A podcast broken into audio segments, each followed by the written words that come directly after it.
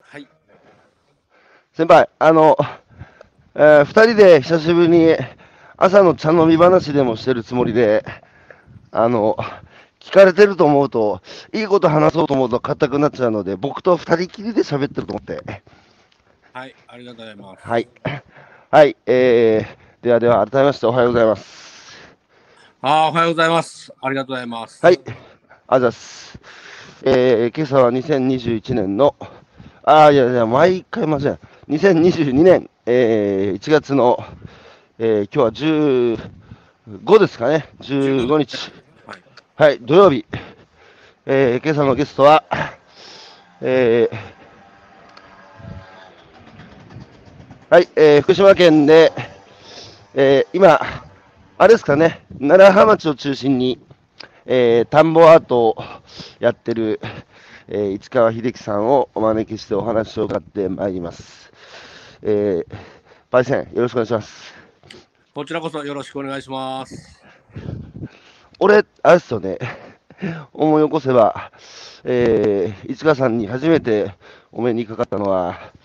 あの、いわきの夜明け、え、なんだっけ、夜明け市場でしたっけ夜明け市場ですね。ええそうですよね、あそこで初めて出会った記憶あるんですけどそうっす、間違いないですかはい。間違いないです。ああ、あの時、えー、誰いましたっけ、他に。あれ、あれかたまたま、うん、僕、その日に原発の最終日で、あ、そういう日だった、あれ。そう。で、うん Facebook をやっていて、なんかそういうのがあるとは知ってて、でうんはい間に合うかどうかわかんないんですけど、うん行ってみたら、うん、ひろゆきさんだったって。あれか、東北タイル通信の話を、えー、した時ですかね。そうかもしれんですね。鈴木健二、うん、あの白石長俊さんだとか、ああ、ははあとは萩シェフだとか、は、ああと火星炉のこうちゃんだとあ、か、ああ、ああと草野純一あ、さああ、はいはいはいはいはいん。がいて、そのそう後か夜明け市場の下のなんかあ飲食店に行った時に、あ、うん、ひろゆきさんと名刺交換したら、うん、でポケマル、え、ポケマルの代表って思って、ああ、もうポケマル始めてましたね。確かにそうでその時にたまたま僕もあのー畑で採れた野菜うん。をどうにかって思いまして、ああ、そうかそうか、そうそうなるほちど。ょうどポケマルが始まったぐらいで、あのうん。ー翼くん加藤翼ああ、加藤翼ね。はいはいはい。そうあの子がわざわざうちに来てくれて、ポケマルの登録うん。までしてくれて、あうんこういうのがあるんだみたいな感じで、うんうん。思った時にうん。ひろゆきさんから名刺いただいてえうんマジでこの人やってることなんだって思って。そうそうであのその後に、はいはいはいはい。ひろゆきさんが本出してるって言ったもんで、ああ、年と地をかき混ぜる。そう、都会とはい地方をなんかつなげるみたいな。はいはい。そかうき混ぜるね。そうそうそう年と地でをかそきれを混ぜる。書いたら、うんはい。たまたま今、台湾かなはいはいはい。お店をやってる僕の友達がいるんですけど、はい。その人が、その子が、ひはいろゆきさんの本をあげてたんですね、同じやつを。おお、で、びっくりして偶、然にも。えなんだこれ、これ、本を書いてる人もと、うん。ポケマルの代表と、まさか僕も地元でお世話になった、それ、魚屋の大将の息子さんなんですけど、はいはいはい。いや、それがつながったと思って、え、魚屋の息子って、地元、その魚屋ってどこにある魚屋ですかそれ僕がお世話になった愛知県の、え、マジでそっち、そっちつながり。そう、福島じゃなくて。そう、僕、たまたま最初さあトヨタびっくりだ自動車で働いてて辞めて、うん、うん。で、魚屋でアルバイトさせてもらってたところの、ああ、ああ。あのー大将の息子さんなんですけど、じゃあ、あれですね、本当に偶然がいろいろ重なって、そううん、驚きの出会いだったんですね。そう、ほんとびっくり。ちなみに、あの、パイセン、えー、坂尾くんから、えーおはようございます。市川さあん、モヒカン忘れてますよっていう、モヒカン忘れてますよってコメントが入ってそまうすよ。、だから、いや、本当にさ、坂尾くんの出会いも、うんマジでびっくりな感じなんですけど、はいはい。そう、坂尾くんの出会いは、うん。うちが楢葉町で、はい。あのー居酒屋、結の始まりっていうところのお手伝いをさせてもらってたんですけど、うんでそこにたまたまその原発作業っていうか、まあ、坂尾君うん先輩になるんですけど、うんこちらにあの復興作業で応援に来てくれてたんですよね。はいはい。でこう田んぼアートだとかなんか面白いことをこうやってるっていうか、まあ、うそんの坂尾君の先輩も、あのー、はいろんな10人ぐらい毎回連れてきてうくれん。てたんですけど、うん。でこう田んぼアートで僕もやってまして面白いことやってるなって言って、うんでちょっと立って帰られたんですよね千葉県に。はいはい。だから坂尾君を連れて、うんそのお店に来てくれたんですよね。あそうそしたら坂尾君あ。が、うんあのはいなんていうのかなアフロコーンっていうかそのキャベツのうん。はいはい。お菓子アフロキャ、はい。はいはいはい。そう。それうん持ってきてくれて、なんかいろいろ話を聞いたら、うなんか DJ やってたとか、はいはい。頭もね、アフロみたいな感じで、変わっみたいじゃなくてアフロです、あれ。そう、変わった子だなって思ったら、はい。ね、なんか、ほんで Facebook でつながらせていただいて、うん。面白い活動やってるって思って、要はうん。 YouTube とかであの、銚子電鉄はいはいはいはいはい。そう。で、なんか銚子電鉄もなんか潰れそうで、いろいろな、うんあの濡れせんべいを売ったり、あの社長さんもなんか面白いなって思いながら、その銚子電鉄の周りを撮影してるところ、なんかキャベツの畑うん。うん。とか回ってて、え、うん。高尾君と、あのー知り合ったなんてっていうのも、まさかまさか。まあ、うん、いろいろつながりがね、じゃあ、あのまあ、あったわけですけど、その佐川君から、えー先輩、モヒカンを忘れてますよってコメント入ってますけど、モヒカンは今日忘れたんですかか苗が苗がなくて。ああ、なるほど。でね、あの、市川さん、この間、去年ですか、僕が宮城、福島の、まあ、震災から10年ということで、はいあの、えー被災地500キロぐらいありましたけど、2週間かけて、まあ、ずーっとテクテクテクテク歩いてた時に、まあ、奈良派に行った時にね、久しぶりに市川さんに、あの、そうそうお会いして、うん。お顔を拝見拝見して以来になりますが、そうですねあの、市川さん、もともと愛知県のご出身でいらっしゃいますよね。そう、僕、愛知県豊田市うのトヨタ自ね動車の本社の本当、そう本社から1キロぐらいお、めちゃくちゃ近い。近い。ほいで、それです先週さ、はい。出たあの子、石川達樹君。おお、お茶屋。おうおん茶屋、お茶う屋、うちの実家からさ、500メートルぐらいじん。なんだ、なんかすごいご縁ですゃん。ね。そう、いろいろと。そう。で、達樹君の親父、うん。石川てっちゃんって言うんですけど、うん。てっちゃんとうちの親父たちが、そのうん法王会って消防団を OB の会があるんですよねう。ん。はい。でそれでその祭りごとをやったりうん。うなんん。かをしてて、うん。その達樹君の親父てっちゃんって言うんですけどうん。てっちゃんはうちが小学校の時に、はい なんか学校訪問ですごいうん方がいるって言われて、結構来ていただいて1時間ぐらいその授業の合間に話をしていただいて。おーいやーいやいや、あのね、達樹君も親父さんも相当変わってると思うんですけど、先輩、あの、えっ、と、今日は先輩の話なんで、えーもう、もう6時13分になりましたから、先輩の話していきますけど、あそれでね、トヨタの自動車工場の、えーまあ、ラインで、えー管理する仕事をなさったり、溶接工をやったり、まあ、いろいろ職業、お仕事を転々とされてる中で、その2011年の震災があって、あ、はい。で、その、福島に行こうと思ったきっかけが、そのまあなんか稼げる仕事探してたら、まあたまたまその原発の廃炉の作業員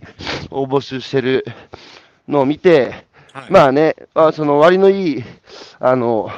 えー仕事だっていうので、とりあえず全然福島に縁もゆかりもないのに、まあ2014年ですか、やってきたのは。えっ、と、2014年ですね。 10年で、その時その福島の、えー寝泊まりしてたのはどこだったんですかそれはですね、あの原発の作業員の宿舎がありまして、うんうん。どこにあるの広野町のあ広広野野ねインターすぐのところの、はあ、はあはまああ、仮設っていうか、プレハブそこさ、日本中から作業員が集まってきてたんですかそう、約ね、300人ぐらい。どういう人たち、まあ、その、1日ね、2時間っていう、まあ、その被爆されるので、制約がある中で、まあ、お仕事して、まあ、夜ご飯とか食べるときにいろいろ話したと思うんですけど、どんな人が、やっぱ日本中から集まってきてましたどんな人たちが来てましたそうですね、本当に、あのーうん日本全国から、うまあ、ん。当時、本当に放射能結構強かったですから、はい。まあ、稼げるって言って、まあ、本当にこう、うんお金の欲しい方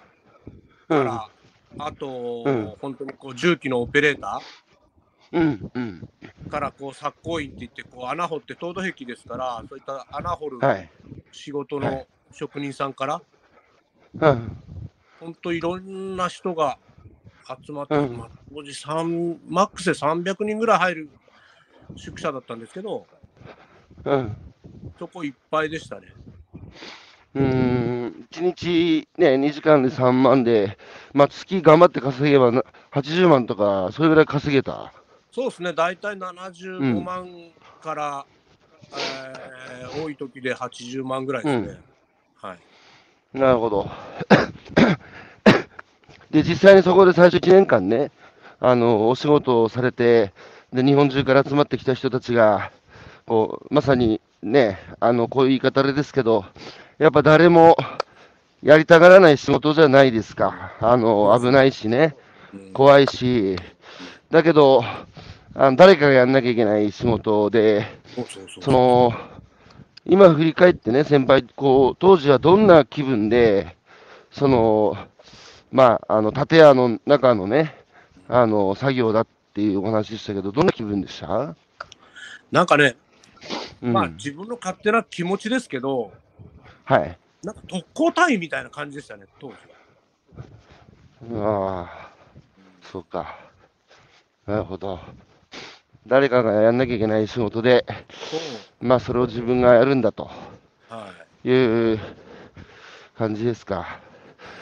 やっぱさ、あの、こう見えない恐怖っていうか、一応説明はね、1日2時間で、で、やっぱ相当こう、なんですか、あの、えーあの、対策っていうか、いろんな、えー放射能を遮るような、えーものをこう被ったり着たりして、あの、厳重にね、ど、どんな格好でお仕事されてたんですかあのーまあ皆さん多分皆さんっていうかあの、ね、知ってると思いますけどあの白いうん、うん、あのタイベックにうん、あの全面マスクはめてああ、ああ、ああそれもテープ手だとか、あと、うんマスクうん、にテープをぐるぐる巻きにして、うん。まあ、手袋も白い手袋をはめてゴム白い手袋を2枚はめてゴム手袋を2枚つけて、でまあその当時そうですね本当に、まあ、うん結構僕もあのマスクはい。が曇るんですよねその厳重にこう密封しちゃいますから、ああ、ははは。だからうん。いるんですかね、もうとにかくまあ、うん、息も苦しいし、うん、まあ、本当はあの格好をすると2時間ぐらいが作業するのが精一杯かなっていうような格好ですね。うん、うん。うんまあ、それで、あの、作業されてたわけですけど、はい、その、2011年の震災の時点では、市川さんは愛知にいらっしゃったわけじゃないですか。そうですね、はい。で、まあ、その未曾有の原発事故っていう、まあ、安全神話が崩壊して、それをこう、あの愛知から眺めてて、よもや自分がそこの中に入ってて、廃炉の、えー作業を大手ゼネコンの真顔系としてやることになるとは、当時は思ってなかったわけですよね。いや、全然思ってなかったですね。でもなんか、なんか、しかしさ、うん、うん、当時、テレビを見てたら、やっぱり津波だとか、なんかで、はいはいなんか、まあ、言い方悪いですけど、地獄絵図うん、うん、うん、そんなことがね、東北で起きてるんだとか、まあその後のね、なんか原発爆発するかもしれないとか、うんそういった報道を見ても、愛知県では、いや、大変だなとか、そういうぐらいしか思ってもないし、うん、まさかね、自分がその後に行くなんていうことも、まさか全然考えてなかったですね。うんそれがね、2014年に、まあ、3年後、あのまさに渦中の中に入っていったわけですけど、その割がいいっていうことだけでした、そのえーしまあ、割がいい、えーちあの稼げる、稼げる仕事探してて、で稼げるっていうことだけでした理由は、その福島の、えー原発の作業員を選んだ理由は、他に理由はなかったんですか、その何が起きてるのか、自分の目で見たい、あるいは誰かがやらなきゃいけない仕事で、俺もなんか役に立てんだったらやりたいとかっていう気持ちもあったんですか。そうですね、当時ですね、まあ2012年ぐらいに僕、仕事で、うん。インドネシアに行かせていただいたり、はいはあと一緒に僕働いていた友達がベトナム人なんですけど、い。はいはい。でちょっと空いた時間にその子がベトナムに帰るって言ったもんで、一緒に僕ベトナムに遊びに行ったんですよね。うんうんうんうでんその時こう知り合った友達のお父さんがうんお医者さんで、うんでそのたまたま日本のニュース、まあニュニュースをやってまして、うんで日本地図が出て、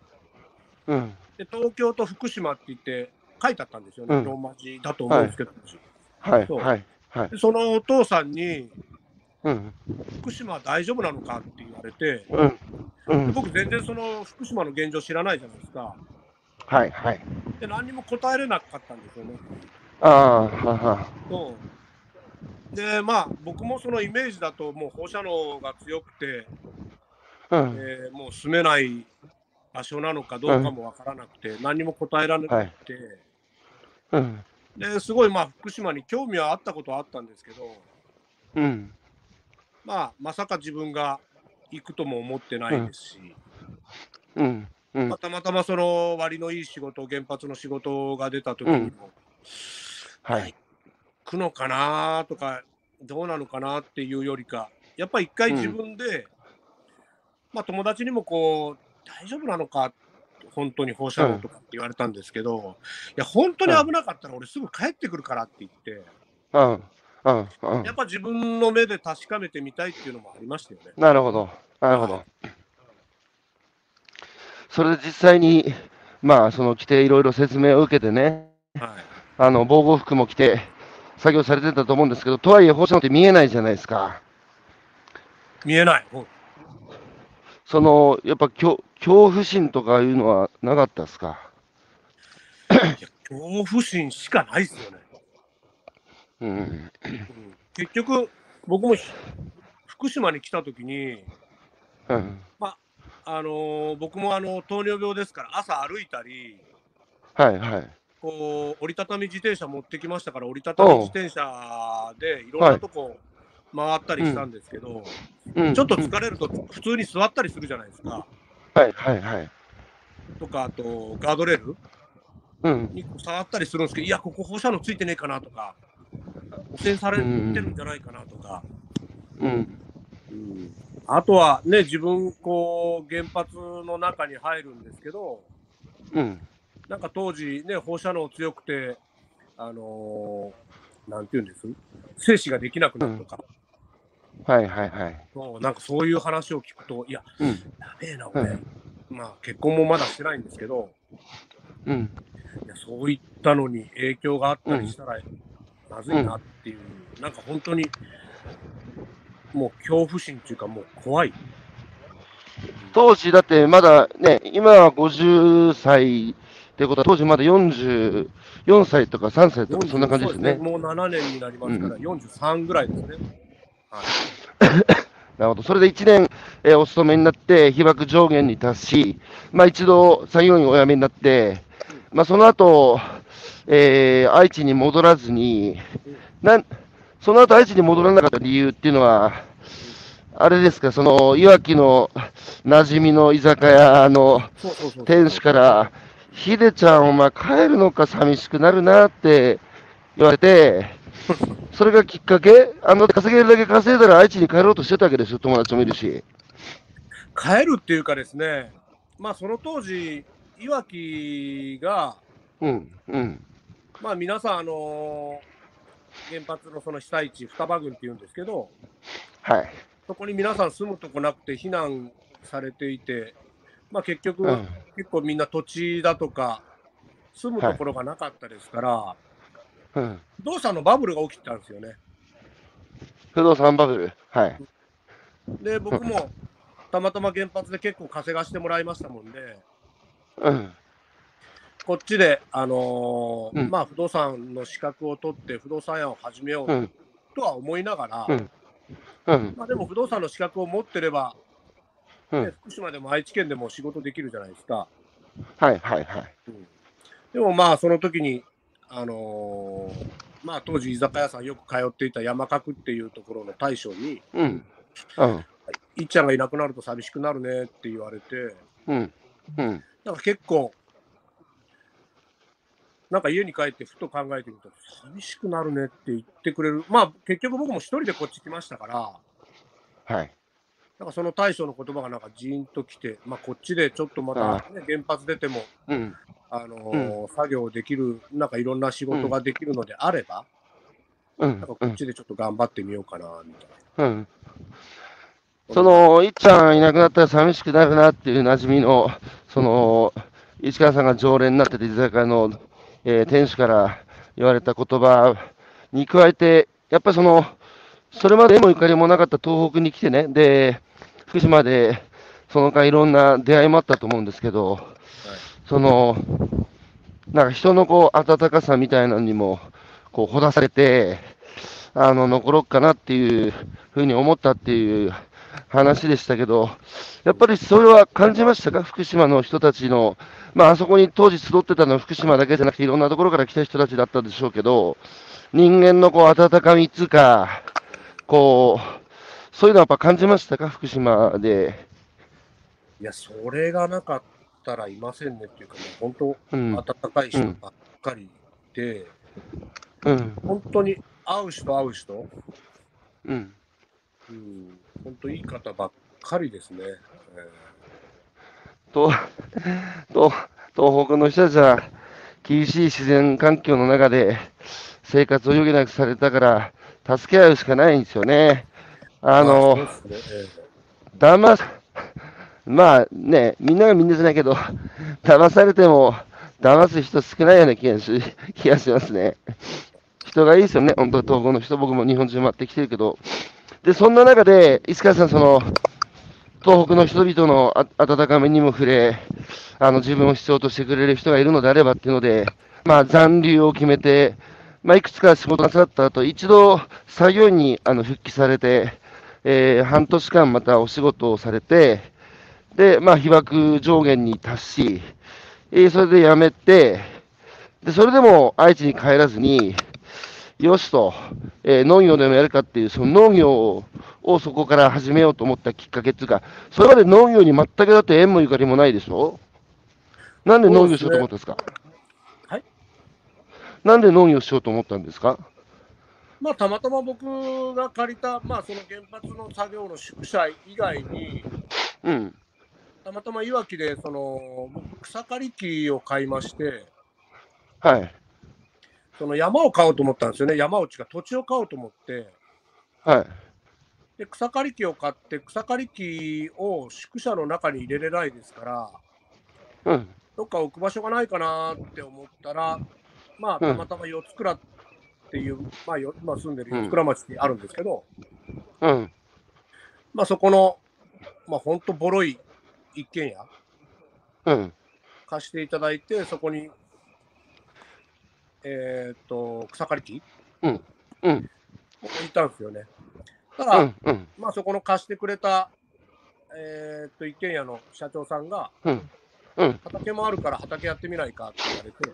おうおうおうでたまたまちょっと興味がありましたから、まあ、100円ショップでクワを買ってきて、ははい。で、まあ、ちょこちょこ耕してたら、まあ、うん耕してたっていうレベルじゃないですけど、やってたら、うん。まあ、この社長さんがトラクターを貸してくれて、うん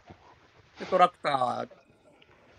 て書いてたら、なんか植えたくなったな、みたいな感じで、僕、当時、キュウリが好きだったんですけど、はい。まあ、キュウリでも植えてやろうみた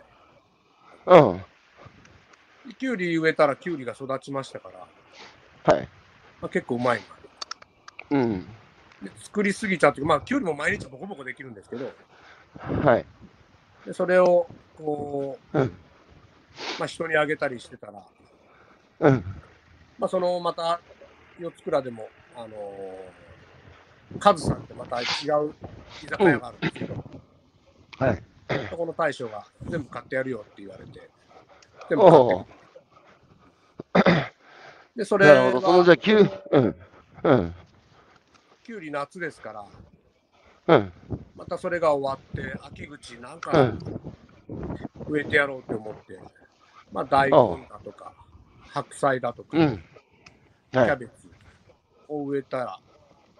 まあ、うん白菜とキャベツは本当に、僕も素人で、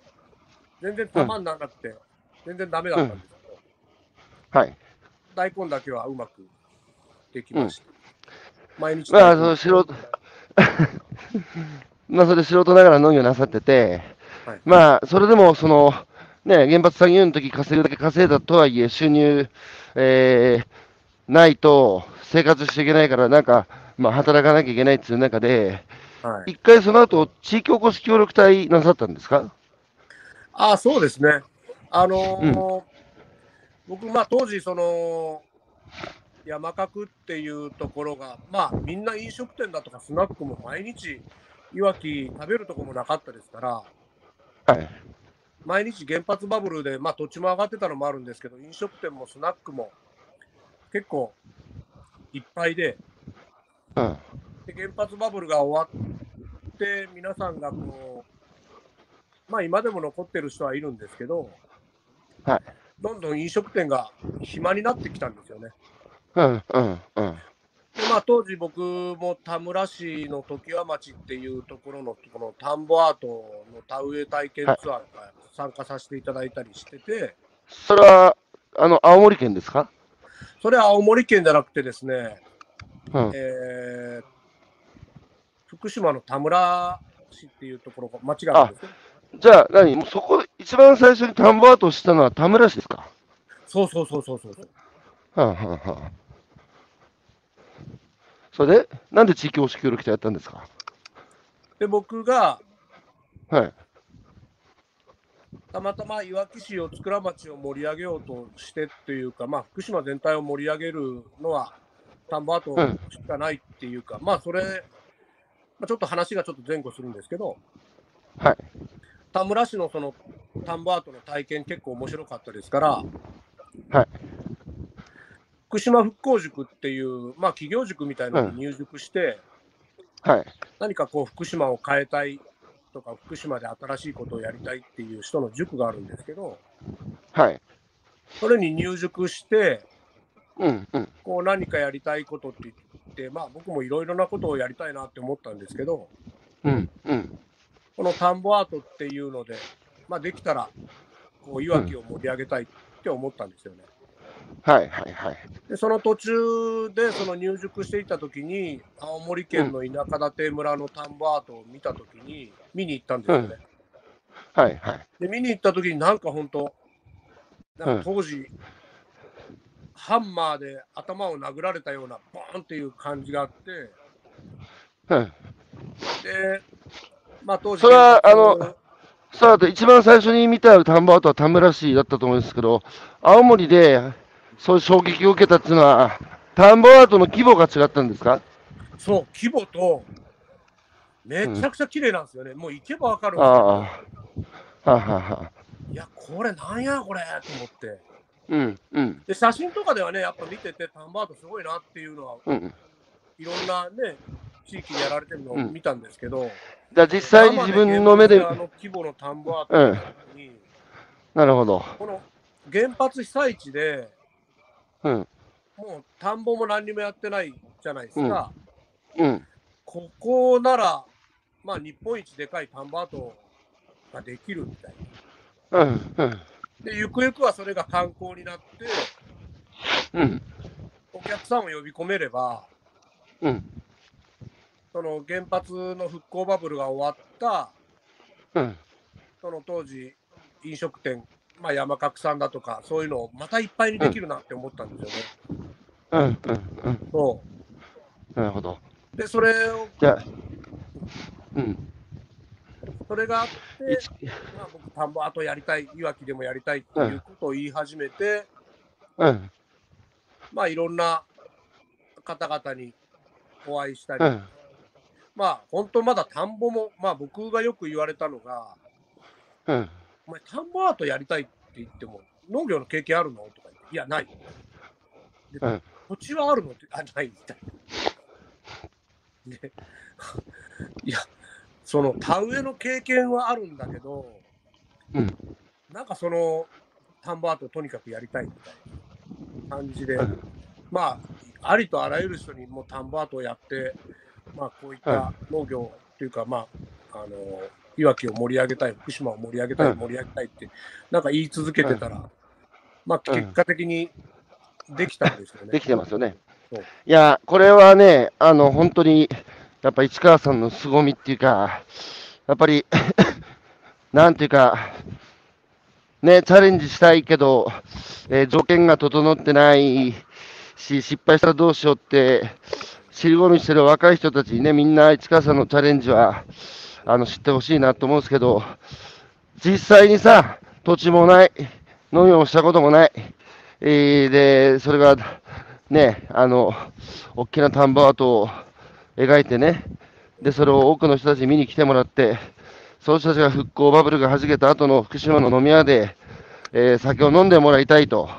いう市川さんのその、まあ、強い思い、それをずーっと言い続けてたら、やっぱいろいろ手伝う人が出てきたでしょ。そうう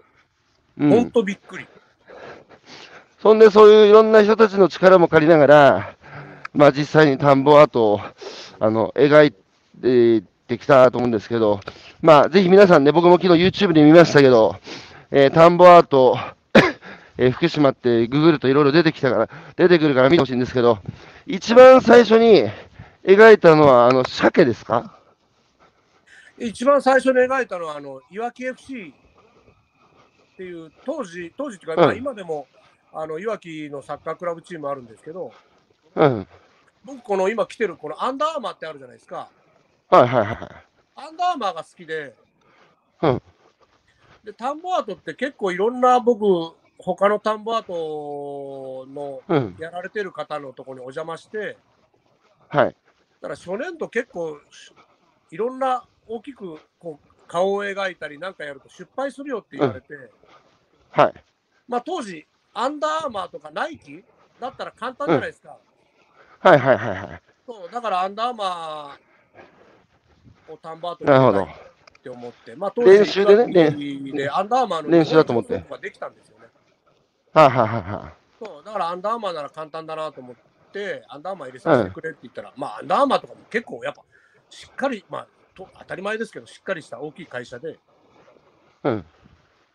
で、そこが、アンダーアーマーが、要は、全面的にバックアップしてるいわき FC っていう、うん今サッカークラブチームがあるんですけど、はい。このロゴだったら、えうーっん。と CS CSJ 何だったかななんうか、ん。あのー会社として、まあ、地元貢献してるみたいな形で、ロゴを貸しますよって言われうん。うん。ていただいて、なるほど。そあれさ、市川さん、田んぼアートってさ、はいまあその農業の経験がないこともさることながら、うん農家やってる人だってうん、あのー、田んぼアートを簡単にできるわけじゃないでしょ。あの、どうやって下敷き、まあその、なんだ、えー、いや、よくわかんないですよ。あの、まあいろんなね、えー、狛江も含めて、色の違いを出すのはわかるんですけど、あれだけ綺麗にさ、田んぼに絵を描く、その、下絵っていうんですか。どう、どうやるんですかでもよくわかんないですけど。あれ、例えば、まあ、簡単なこと言いますと、田んぼの中はに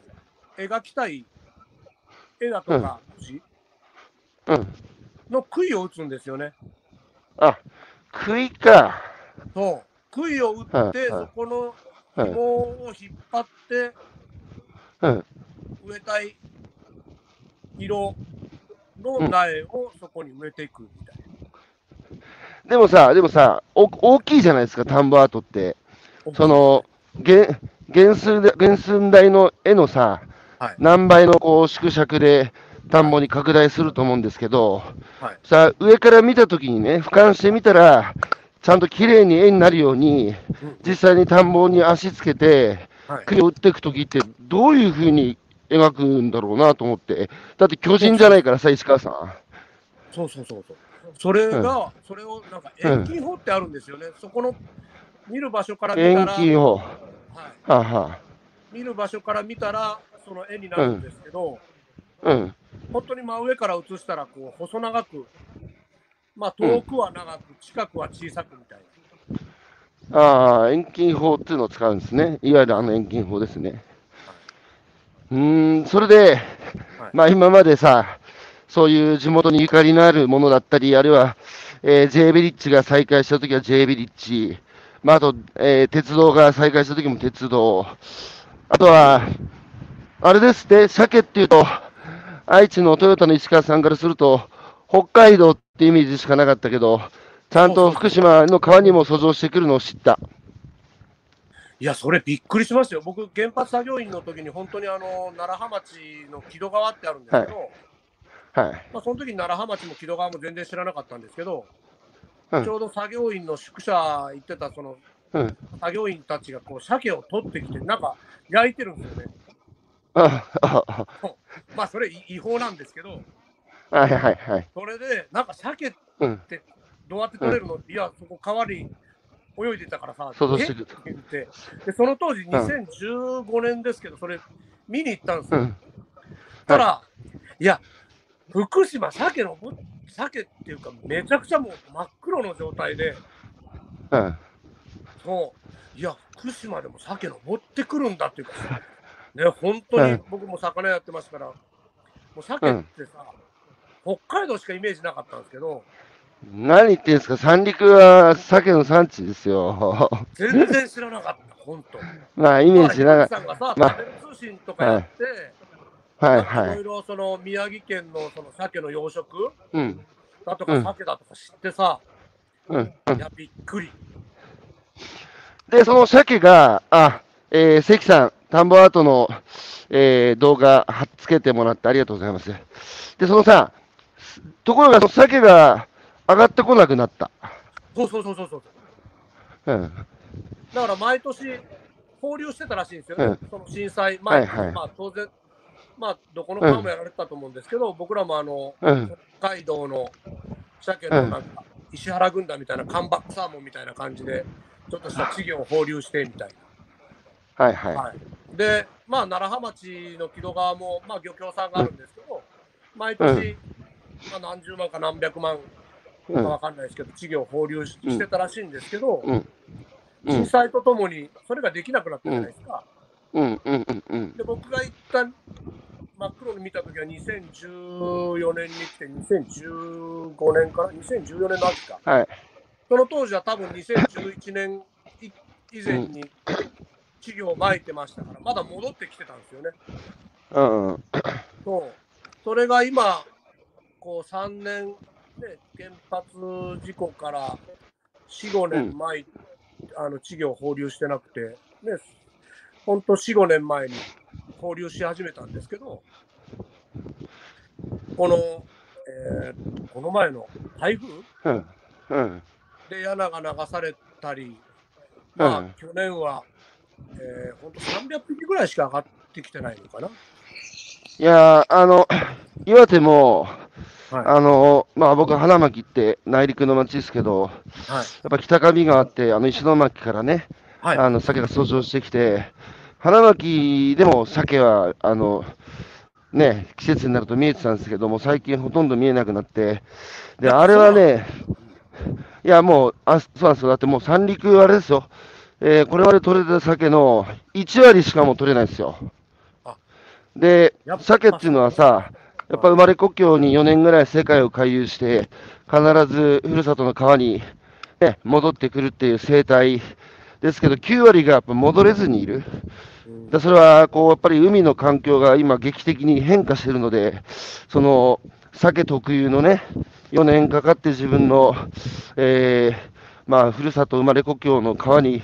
まあ、帰ってくるっていうことが、を僕のその何かを狂わせてる。だから帰ってこれなくなって迷子になってるのか、帰る前にどっかで死んでしまってるのか、だからまあ今の日本みたいなもんですよ、えーふるさとから出てってね、あのまあ、帰ってこずに、あちこちがあ過疎化してると思うんですけど、まあ、そこでね、その田んぼアートを、まあ、鮭が帰ってくるようにっていうので、やったり、まあ、その他いろいろ、えー去年は、あ一昨年か、はコロナになって、まあ、甘エビを描いたり、そうそうで去年は甘い甘みですよあ、アマビエか。アマ、さま、アマエビは、アマビエ。ほんで、去年は、えー、あれか、カエルの絵を描いて、まあ、その、お帰りなさいと。ふるさとに帰れなかったからね、去年は。で、いろいろやってきたと思うんですが、その市川さんがね、やっぱ東北に来て、日本人が忘れてしまった大切なものがね、そのやっぱりこう、福島に残ってるような気がしたって、あのいうようなお話されてましたけど、それはどういうことですか、日本人があ置き忘れてきてしまった、忘れてしまった大事なものっていうのは何ですか、市川さん、福島ですもん、発見したのは。本当人の温かみっていうか、うん、もうそれだけに尽きるみたいな、なんか、例えば東京で、はい挨拶おはようございますって言っても、全然見ず知らずにおはようございますっても、必ず素通りしてっちゃうんですよね。はいはいはい。僕も今、ちょっと、あのー今年から怪しい人だと思われてたかちょっとゴミ拾いをしながら歩いてるんですけど、ら。うん。全然知らん人と、こっちでこう挨拶まあ例えば今ですと四つ倉海岸に行って、まあサーファー、うん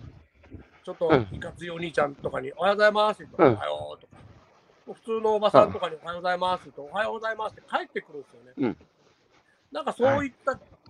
普通に当たり前のことなんですけど、うん。挨拶したら挨拶帰ってくるとか、うん。うん。なんかそういうことだとか、うんなんかこう、困っ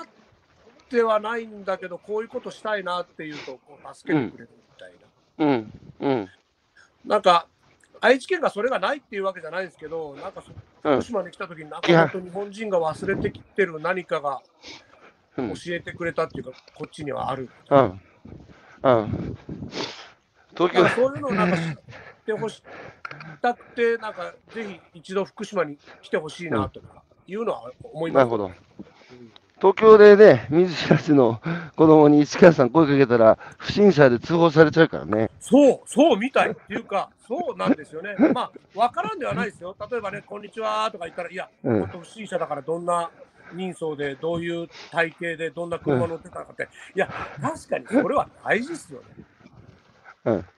でもこっちだと、まあ僕、親さん、まあすごいいい人なんですけど、はい。まあ、朝からこう寝てると、おおはようとか言って、まあ家賃うん。とか払いったり、こう帰っうん。ってくると、まあ、あのー領収書と、うんまあ、干し柿をちょっと家の中に置いといたでなとか言って、家の中って、家のど真ん中そうまあ、僕もちょっと開けっぱなしで行くのはいかんですけど、もう田舎だともうそういうのは当たり前なんですよね、はいもう鍵をかけたりしいやて、はいはいはい。あの白石さんって知ってますよね、長利さんとか。もちろん。うん。そう、長利さんとかもいつもそうなんですけど、まあ昨日もうんおとついも、あのたまたま、はい。お父さん、お母さんに、まあ、長利さんにも会ってたんですけど、白石さんとかもいつも閉まってなくて、こんにちはとか言っても、まあ、ね、聞こえないもんで、開けて、こんにちはとか言って中入ってみると、うんおお、上がってけ、上がってけ、お茶でも飲んでけって言われて、いつも30分以上。で、最終的にはもう飯まで食ってけ。いや大丈夫です、挨拶来ただけですからとか言って、で、帰りには、ね、挨拶に来たのに、まあ、餅とか野菜を、あの、もらって帰るみたいな。なんか、ね、畑やんなくてもうん挨拶行っただけとか、うんうん普通に野菜をもらってけると。はいはい。それでさ、石川さん。はいあのーあれ、僕の顔消えてるこれ。ああ、消えてます。ちょっと待ってくださいね。うん、大丈夫です。えー、なんだこれ。ちょっと一回リロードします。ああ、大丈夫です。でも、ひろゆきさんのこの活動を見てると、やっぱすごいなって思いますよね。なんか、あのー思いっていうか、なんかやっぱ伝わるっていうか、まあ僕ももまた今年、ある意味、あのー朝歩いたりして、こう、元気っていうか、まあ本当今、運づかみって、運を毎日拾い活動してるんですけど、本当になんか、運よく、運がこうついてくるんですよね。うん。なんかそういった不思議な現象が結構起きるんですけど、まあ、今日もなんかいいことありそうとか言って書くと、本当いいことがあったり、今日どんな出会いがあるのかな、楽しそうって書くと、なんか、本当にびっくりするような、昨日もあったんですけど、そういった出会いがあったり。うんまあ本当ひろゆきさんがこういう活動をしたり食べる通信だとかそういったのでまあ生産者さんの思いだとかなんかもこう分かってこう伝わるとなんかすごいな。あ、すいません。ごめんなあさあい。大丈夫です。すいません。あの、今、その、福島にね、その、日本が忘れてしまった大事なものがあるっていう話の中で、市川さんも愛知のお友達にたくさんね、声かけて福島に来てもらったり、まあ、したと思うんですけど、今、震災から10年経ってね、あの、まあ、奈良浜も含め、あの、浜通りの、あの、まあ、双葉地区、今でも、やっぱり若い人たち結構入ってくるでしょそう逆にびっくりするのが、あのうん。大学生うん。とかがやっぱりね福島見てみたいとかやっぱりいろいろな興味あるんですよね。うん。まあそれも、まあ、僕が絶対この東北には来てなかったら知り合えなかったまあ言っちゃ悪いですけど某有名大学っていうかうん。東大だとか京大だとかうん。早稲田立命館なんかそういった方々が本当にねあのこう来たりまあうちをこう訪ねてくれたりなんか嬉しいのはななんだんとかうちの活動とかをなんか卒論にしたいとか言ってこう来てくれる、ああ。卒論みたいな。そう、何なんですかね。ああれから10年経って、もはや、多くの人にとってね、あの、まあ、過去の終わってしまったことっていう、あの、風化してしまっている中で、今若い子たちが福島の双葉郡に、こう来るのは、なんでだと思います市川さん。か、か、彼ら彼女たちと話してて何を感じますかやはりあのーまあやはりってそのかっこつけてるわけじゃないですけどなんかうん、やっぱり興味があってとかうん、やっぱりあのーいろいろな例えば Facebook だとか、うん SNS でこっちでこういろんな情報が分かったり見たりできるじゃないですかはい、はい。でもやっぱり一度やっぱ来てみたいっていうのがうん。本音じゃないですかね現状知ってみたい、何があったか、まあ、今大学生ってことは、当当時、10歳で小学生だった子たちが、大学に入り、福島、あの、震災のことも学び、えー実際に自分の目でやっぱ確かめるっていう、確かめたくなって、まあ同じね、この国の中で起きたことですからね。で、みんなね、今の若い子たち、だって福島に来てさ、あの、いろんな、えー活動されてると思うんですけど、あの、こう、もしね、市川さんが福島の原発作業員の仕事ををに応募しなかったらさ、あそのまま愛知に行ったらさ、全然違う人生ですよね、この10年間。もう、まあまあ、ん僕、まあみんなに結構言うんですけど、もうやからですから、まあうん、どっちかというと、こうね、まあうん今、今でこそこのフェイスブックだとか、こういう活動をして、福島を盛り上げようとかなんか言ってますけど、うん、地元のその石川達樹君だとかなんかに聞いたら、もうただの変なおじさんです から。もいやいや、変なおじさん、あの、本当、変なおじさんですよ、市川秀樹さんは。うそう、変なおじさうんん。だからまあ、だうん、だけどね、だけど言わせてください、大したもんですよ、あの仕事をね。いいやいやだってだって金が稼げるとは言ったってさ、やりたくないですよ、そんな命削って、しかもさ、その説明受けたっつったってさ、あの放射能の話、当時ね、いろんなのよよ読めばさ、そりゃ怖いですよ、誰もやりたくないですよ。だからそれをやるってね、来て、福島の人たちの温かさに触れ、結局、愛知に戻れずにね。残ってさ、で、福島から元気発信したいっつうので、土地もない、農業もやったことない人が、ね、思い一つで、その、田んぼアートを福島でやるんだっつって、実際にさ、言い続けて、いろんな仲間の皆さんも増えてきて、毎年こうやってさ、田んぼアートを描いてるっていう、よっぽど変なおじさんですよ。そう、本当そう思いますよ。でもそれにうんで周りがこうついてきてくれるのもみんな、いやいやそうだよ変な人の集まりで、でもさ、実現するってことじゃないですか、思いが。そう、うん、まあ結局僕もあの2020年の東京オリンピックあったじゃないですか。うん。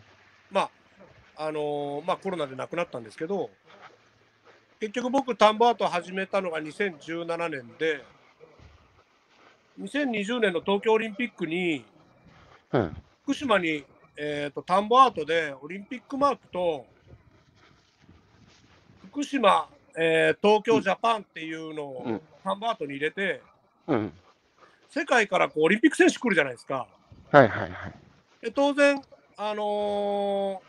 福島来たくなるそのオリンピック選手いると思うんですよね。はいはい。まあ、今コロナで絶対なくなったんですけど、うんでその人が、まあ、例えば東京五輪が書いてある田んぼをうんバックに写真を撮って、うん SNS で発信すれば、うんあれ、福島で米ってできるんだとか、うんうんあのチェルノブイリ原発ってあったんですけど、はいはいあそこは死の町って言われたんですけど、東京オリンピックで、オリンピック選手がね、金メダル選手が福島に来て、そのタンパートで、えーっと福島、東京、ジャパンっていうのを写真を撮っていただいて、うんまあ、インスタとか、フェイスブックで発信すれば、いや福島って米作ってるじゃんとか、うんっていうのをまあ世界的に発信できると思ったんですよね。だからまあ、いやぶっちゃけた話、2020年まではどうしてもやりたかったみたいいやーもうねちょっと先輩にこういう言葉を浴びせるのも恐縮ですがはい大バカ者ですよ西な。そう川さそうんそうはそう、大バカ者。いやだけどねうんだけどいやーもう最高ですよっていうかねな、んつ大うかバカ者ってただの本当アホっすうね。んでもさあのいやいやあの一応褒め言葉ですよ僕の大バカ者はああ、わかわわかります。こういう、こういうさ、なんつうか、人間くせえなと思って、市川秀樹さんつう人は、いやいやいや、なんつうか、僕はどうでもいいんですよね、はっきり言って、うんいつもどうでもいいって思うのが、僕の、うん僕はどうでもいいんですけど、その僕うにん関わってくれている福島の方々を本当に紹介したい。まあ、例えば、うん今あの僕のこう米をこういろいろ改良してくれてるうん食育栄養士の西山紀子先生だとかうんあと、まあ、田植えの時は種まきしてくれる長俊さん、うん、白石長俊さんの一家だとか、あと、頭にこの苗はい。を最初にやったのは、あの草野純一さんなんですよね。わかります、草潤ね。そう、純一さんとか、あれ俺僕パクりたくて、な人が好きなんだね、石川さんは。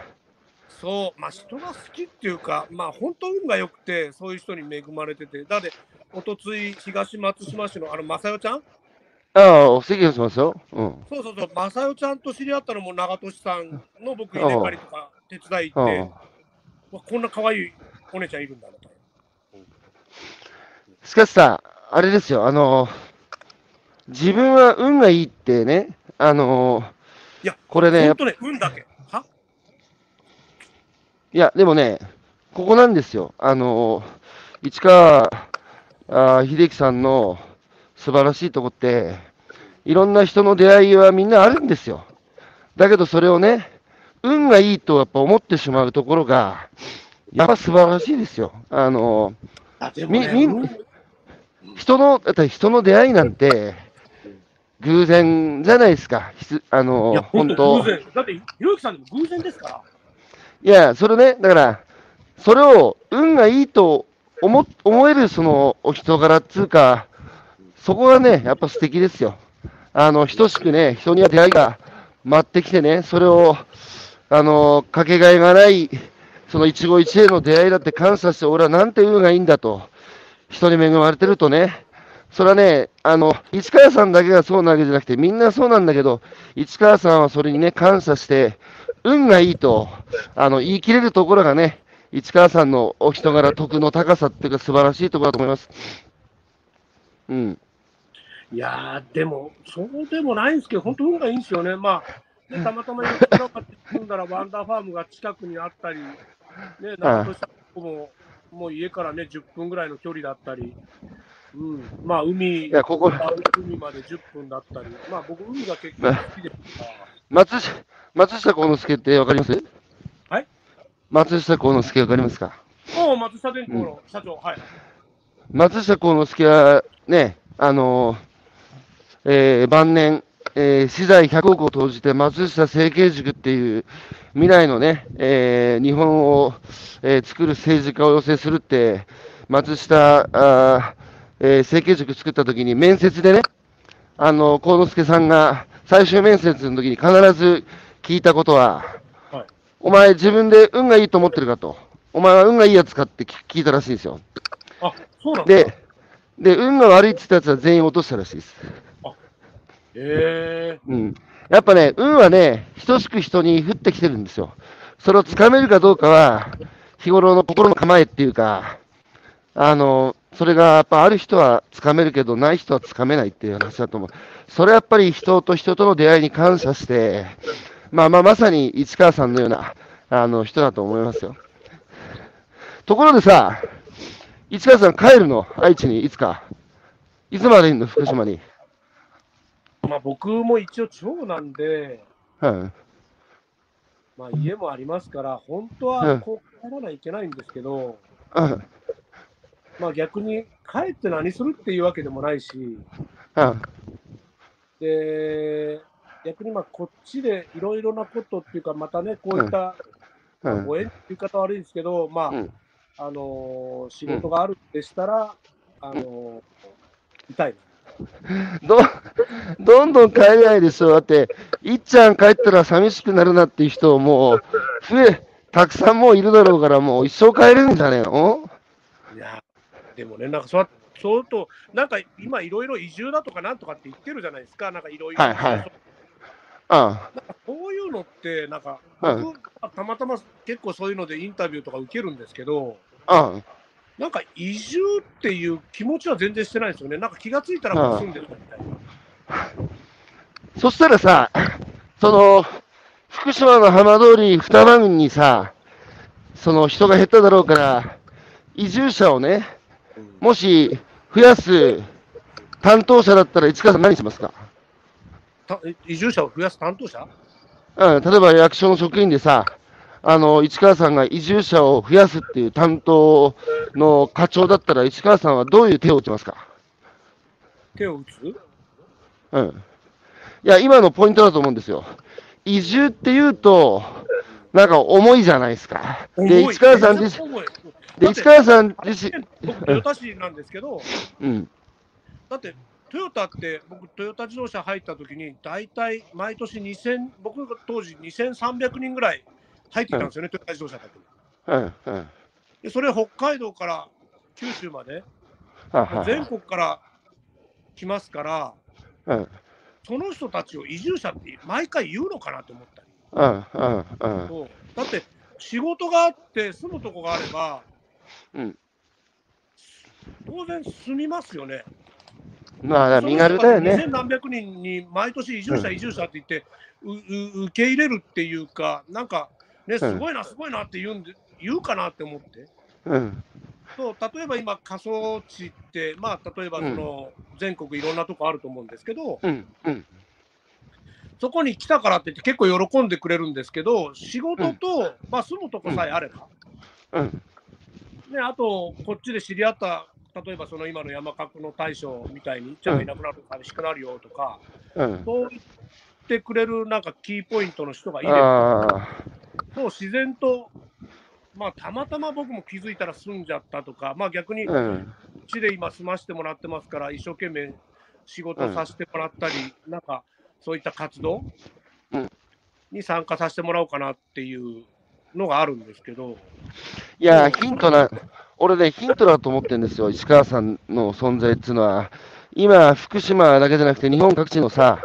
過疎地がやっぱ人がいなくなって、元気なくなって、人手不足でさ、あのまあ、農業農業やるにしても、土地守るにしても、えー人手がいない、足りない、で、人をどう増やすのかっていうのが、やっぱ大きな、あの、課題になってるんですけど、僕はね、市川さん、結構ね、ヒントだなと思ってね、この、今日もね、いろいろお話伺ってきましたが、最後、コメント、えー、